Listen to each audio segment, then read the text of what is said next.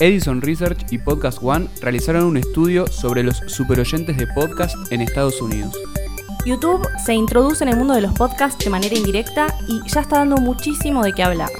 ¿Es el fin del mercado del podcast tal como lo conocemos? Al menos eso parece porque los gigantes digitales se están llevando cada vez más dinero. Mi nombre es Alejandra Torres. Yo soy Agustín Espada. Y esto es Drop the Mic News.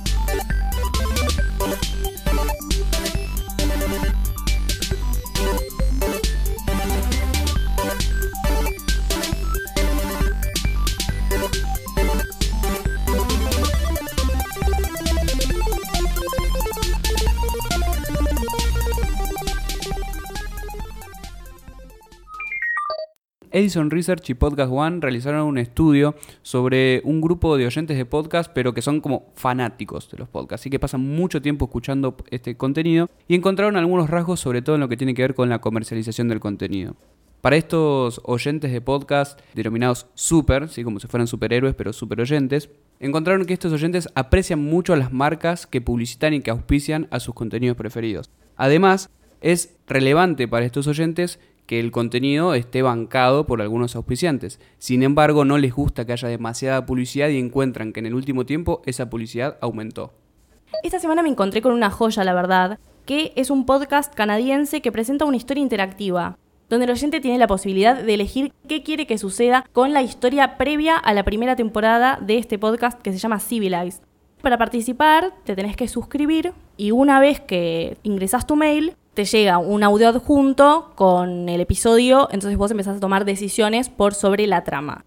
Está buenísimo, tiene 8 finales alternativos y 20 diferentes episodios que vos podés ir eligiendo y participando. Es como elige tu propia aventura, pero sonoro. Y con aliens. Spotify quiere probar podcasts de menos de 10 minutos para incluir en sus nuevas listas de reproducción de Your Daily Drive. Esto es bastante novedoso y disruptivo si nosotros pensamos que los podcasts tradicionalmente duran entre 20 minutos, 30 minutos, una hora de duración. Pero Spotify quiere que para sus listas de reproducción, donde los podcasts empiezan a mezclar con la música, los episodios duren muchísimo menos, es decir, 5, 7 u 8 minutos como máximo, y para eso su productora, mejor dicho, la productora que compró hace algunos meses, Gimlet, está comenzando a adaptar parte de su catálogo para que encaje en esta duración. Es decir, parte de las producciones que ya tenía Gimlet las está empezando a adaptar para que encajen en episodios de 5 o 7 minutos y poder así incluirse en las listas de reproducción de Your Daily Drive, lo cual podría marcar nuevas reglas de juego para funcionar en esta plataforma, ¿no? Porque si nosotros consideramos el poder que tiene Spotify dentro del mercado de distribución y el poder que van a tener, que no tienen todavía, pero que van a tener en un futuro las listas de reproducción para descubrir y para escuchar contenido, que el formato ideal pensado por Spotify sea de una duración tan rara es bastante novedoso. No sé si es tan raro igual porque ya durante los últimos dos años viene como subiendo una tendencia de micropodcast. Sí, exactamente. Y ahora que lo mencionás, esto de micropodcast, los analistas comienzan a llamarle a esto microcast, ¿no? En esto de buscarle etiqueta a todo, también hay un nombre para los podcasts que duran menos de 10 minutos. Cada vez son más las noticias que hablan de la inminencia de YouTube como plataforma de distribución de podcast. Y de hecho hay un estudio de Westwood One que es una cadena de radio estadounidense, que dice que el 38% de los oyentes semanales vienen de Apple y la segunda plataforma que más hace migrar escuchas es YouTube. Pero este no es un fenómeno que está sucediendo únicamente en Estados Unidos, sino que en Canadá también está pasando lo mismo. De hecho, The Canadian Podcast Listener, que es un reporte de allá, dice que el 43% de los encuestados elige YouTube como plataforma para escuchar podcast. Es la primera, atención. Esto es muy importante porque lo que demuestra también es que los usuarios hacemos con las plataformas lo que queremos o lo que las plataformas nos permiten. ¿sí? Entonces, más allá de que en, YouTube reinan los videos, o la podríamos pensar como la plataforma audiovisual gratuita, también escuchamos cosas. Pasa con la música y está empezando a pasar con los podcasts. Sí, bueno, justamente iba a mencionar eso, que según eh, la encuesta nacional de consumos culturales realizada por CINCA, que es el Sistema de Información Cultural de Argentina, ya para 2017 había alargado una estadística que decía que el 47,5% de las personas acá de Argentina utiliza YouTube como plataforma para escuchar música. Es la principal. Así que no me extraña que de repente se empiezan a dar estos fenómenos de utilizar YouTube como plataforma para escuchar otro tipo de audios. Esta encuesta menciona algunas preferencias de por qué la gente elige YouTube. Básicamente es, primero porque el 55% afirma que es la plataforma de entretenimiento por excelencia que tienen, entonces dicen, bueno, voy a YouTube y escucho un podcast. Después porque no solo les gusta escucharlo, sino que también les gusta ver algo dentro de la pantalla. También me llama la atención y es algo que me gustaría que hablemos en algún episodio siguiente, que es básicamente cómo se descubren los podcasts, ¿no? Porque también hay bastante desconocimiento sobre cómo llegar al podcast que te gusta. Y acá el 45% de las personas dice, me pasa esto, en YouTube encuentro los contenidos de forma muy sencilla.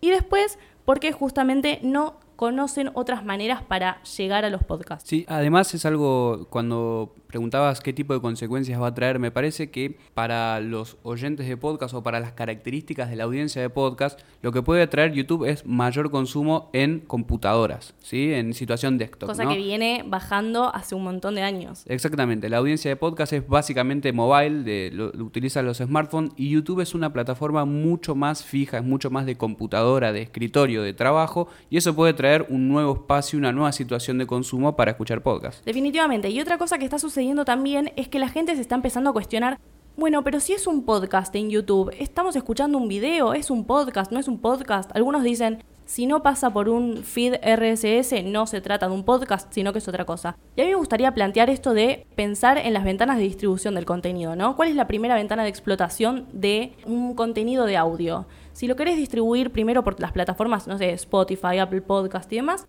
sí, es un podcast. Ahora, hay una cosa, hay un concepto con el que me crucé hace un tiempo que se llama Repurposed Podcast y habla de agarrar un podcast o agarrar, generar un audio que estuvo pensado para otro momento, por ejemplo, no sé, una charla que surge de un evento y después se utiliza como podcast, se distribuye. Tal vez se pueden pensar este tipo de contenidos de podcast y YouTube como justamente una adaptación del podcast y una nueva ventana de distribución para generar alcance más orgánico y otro tipo de estrategias. Sí, exactamente, porque cada una de esas plataformas tiene su vida, su forma de consumo, sus códigos internos que naturaleza. exactamente, que terminan determinando en qué condiciones, eh, o mejor dicho, cuáles son las mejores condiciones para que un contenido circule mejor por esa plataforma. Como hablábamos en el caso de Spotify, por ahí los contenidos más cortos o, preparar distintas versiones, de lo cual implicaría cargar de, la, de trabajo a los productores, pero pensar distintas duraciones del mismo contenido, de los mismos temas para distintas plataformas, sea un camino a futuro. Tal cual, igualmente eso sigo pensando que es como una estrategia de marketing y cómo podemos optimizar los contenidos para que amplíen su alcance.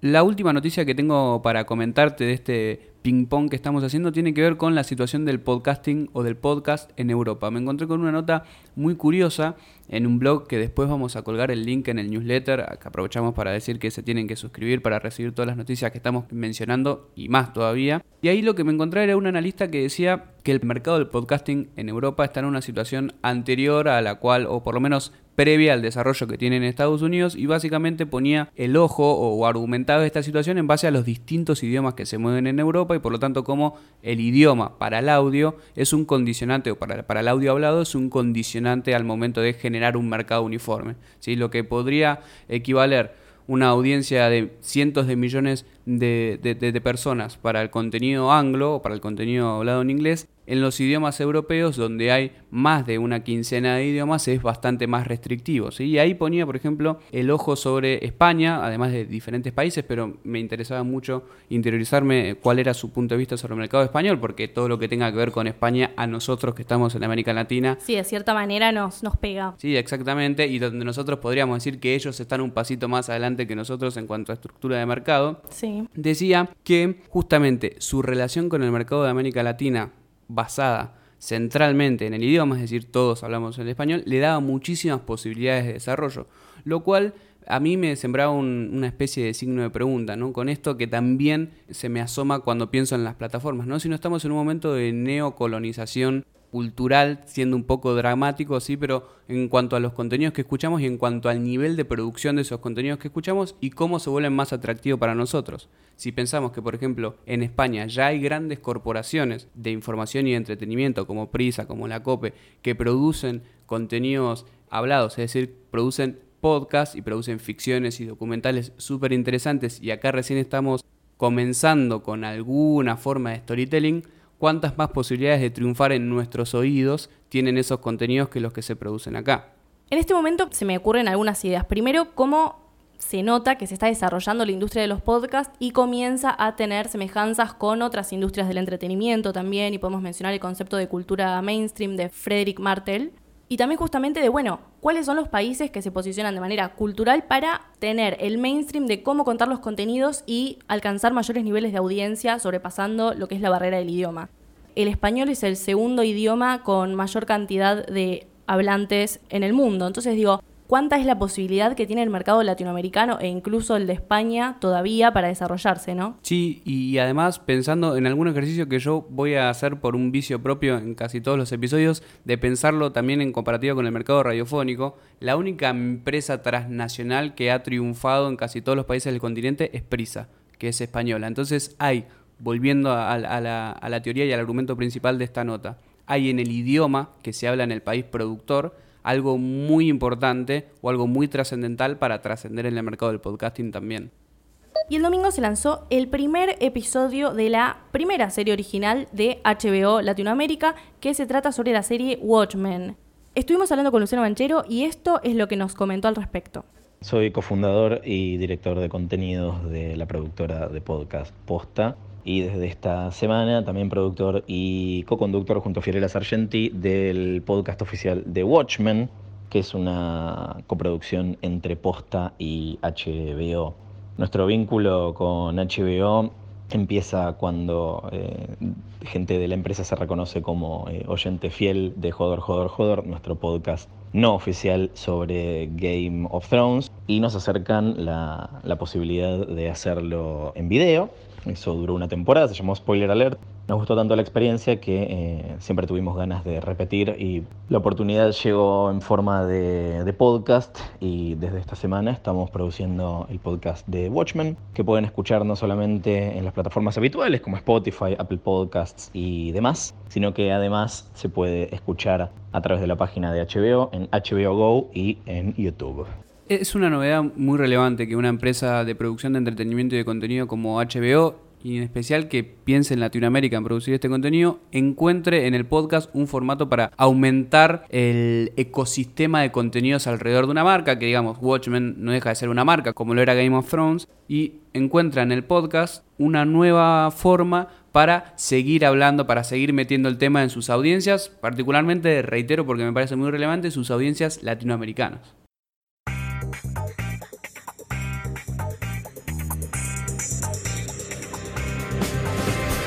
Y ahora vamos a hablar sobre la noticia central que les estuvimos preparando a todos los oyentes y es básicamente el negocio de las plataformas, ¿no? Y cuál va a ser su injerencia en cuanto a la monetización de los podcasts.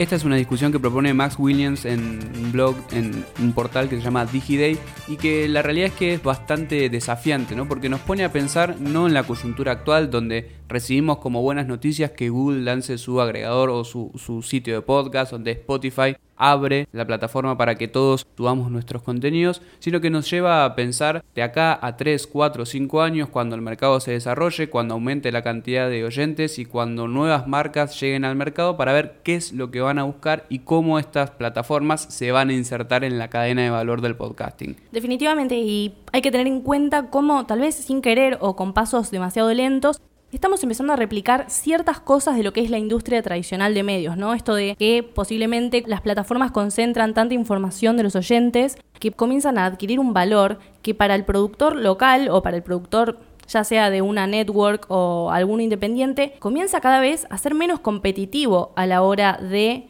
querer monetizar su podcast, ¿no?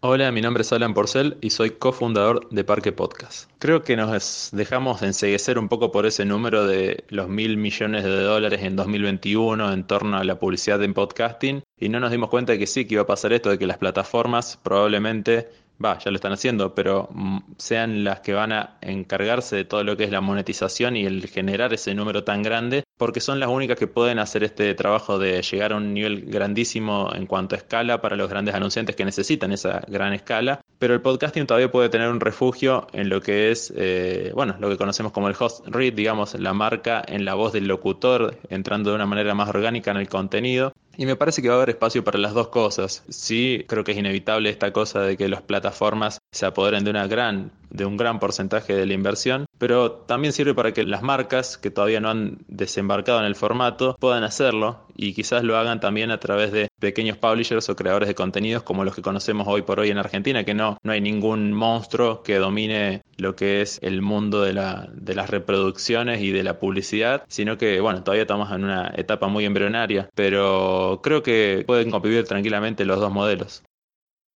El argumento de Max es que la era del podcast como un mercado pequeño, artesanal, de unos pocos jugadores, donde la comercialización se daba por una cuestión de asociación, no tanto por el volumen de las reproducciones, salvo en algunos casos muy distintivos o poco comunes como en Estados Unidos. Eh, la comercialización se daba por esa cuestión de asociarse a un productor de contenido, realzar el valor de la marca estos jugadores lo que están otorgando es mayor volumen de audiencia, mayor volumen de reproducciones y por lo tanto se acercan nuevos auspiciantes. ¿Qué es lo que están buscando estos nuevos auspiciantes que son más grandes y son cada vez más? Volumen. Y los únicos capaces de ofrecer volumen son estas plataformas. Entonces, este es el argumento central de este artículo donde nos dice, ojo, cuidado con la lectura de estos movimientos porque puede no ser tan bueno a largo plazo. Mi nombre es Luciano Banchero, Coincido con la observación de la nota de cómo el panorama puede transformarse, pero creo que va a afectar principalmente a, los podcasts grandes este, este cambio en las reglas del, juego. Lo que puede ser una, crisis para las, pequeñas productoras o los creadores independientes de, de podcast también puede ser una oportunidad, porque yo creo que hay podcasteros que han encontrado maneras de monetizar que no tienen que ver con la venta de, publicidad, ya sea con crowdfunding o, Patreons y, demás eh, alternativas para ser sustentables. Creo que vamos a ver un incremento en estas búsquedas de financiamiento alternativo a la par que las empresas más grandes eh, continúan monetizando con venta de publicidad. También está pasando una realidad que es la siguiente, y lo menciona en el artículo, que dice que para las marcas la verdad que es algo bastante engorroso tener que realizar tratos con diferentes productores o responsables de podcast, en vez de poder organizar, como sucede en el marketing digital, hacer diferentes campañas, una campaña capaz para Google, una campaña para Facebook, y obtener resultados cuantitativos de eso, pero no, con el caso del podcast, básicamente lo que pasa es que cuando se realizan PNTs tienen que estar haciendo diferentes tratos de forma individual y también menciona cómo realizar campañas publicitarias con estas plataformas facilitaría muchísimo todo lo que es estrategia de marketing y obtener estos datos cuantitativos. Al mismo tiempo se me ocurren dos cuestionamientos más para este movimiento y para pensar la llegada de estas plataformas. El primero tiene que ver con, como bien vos decías, cómo se replican movimientos del mercado de medios tradicional donde la producción de contenido no está tan valorizada como en la época analógica. ¿no? entonces me parece que la llegada de estos jugadores puede presionar sobre el caudal de ingresos que llega al productor al entrometerse como un eslabón nuevo en la comercialización que vende volumen y luego puede hacer este, con la teoría del derrame, llegar algo de ese dinero a los productores. Claro, hay que ver cómo termina segmentada la división de porcentajes entre el que tiene el poder de la plataforma y el productor de contenidos, que sabemos que posiblemente la mayor posibilidad que tenga para monetizar o adquirir mayores ingresos va a ser todavía del PNT, cosa que también se replica en los medios tradicionales, ¿no? Y además, ese es el segundo cuestionamiento, es decir, hoy Spotify paga cero pesos al productor de podcast. ¿Cómo va a ser esa ecuación en un futuro? ¿Cómo va a ser esa ecuación cuando los ingresos publicitarios de, de Spotify tengan una porción cada vez más grande de publicidad por podcast. Los productores van a tener la capacidad de discutir la distribución de esa torta o no. Es decir, el mercado de producción de podcast tiene la fortaleza del mercado de la producción de música con tres discográficas que dominan todo el mercado para imponer condiciones a estas plataformas o al estar mucho más atomizado esa discusión se va a manejar en otro plano. Es una, una gran incertidumbre para lo que son los próximos años del mercado. Y cómo eso también va a tener una repercusión a la hora de seguir produciendo más contenidos y reinvertir los ingresos. Exactamente, podríamos decir que Spotify podría terminar matando a la gallina de los huevos de oro, pero no seamos tan catastróficos.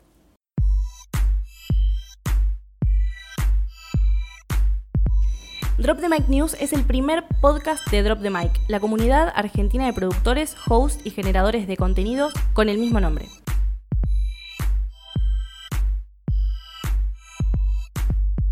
Este podcast cuenta con la producción periodística de sus conductores y con producción de piso de Federico Rusconi. Grabamos en Todo es Sonido, el mejor espacio para grabar tus podcasts.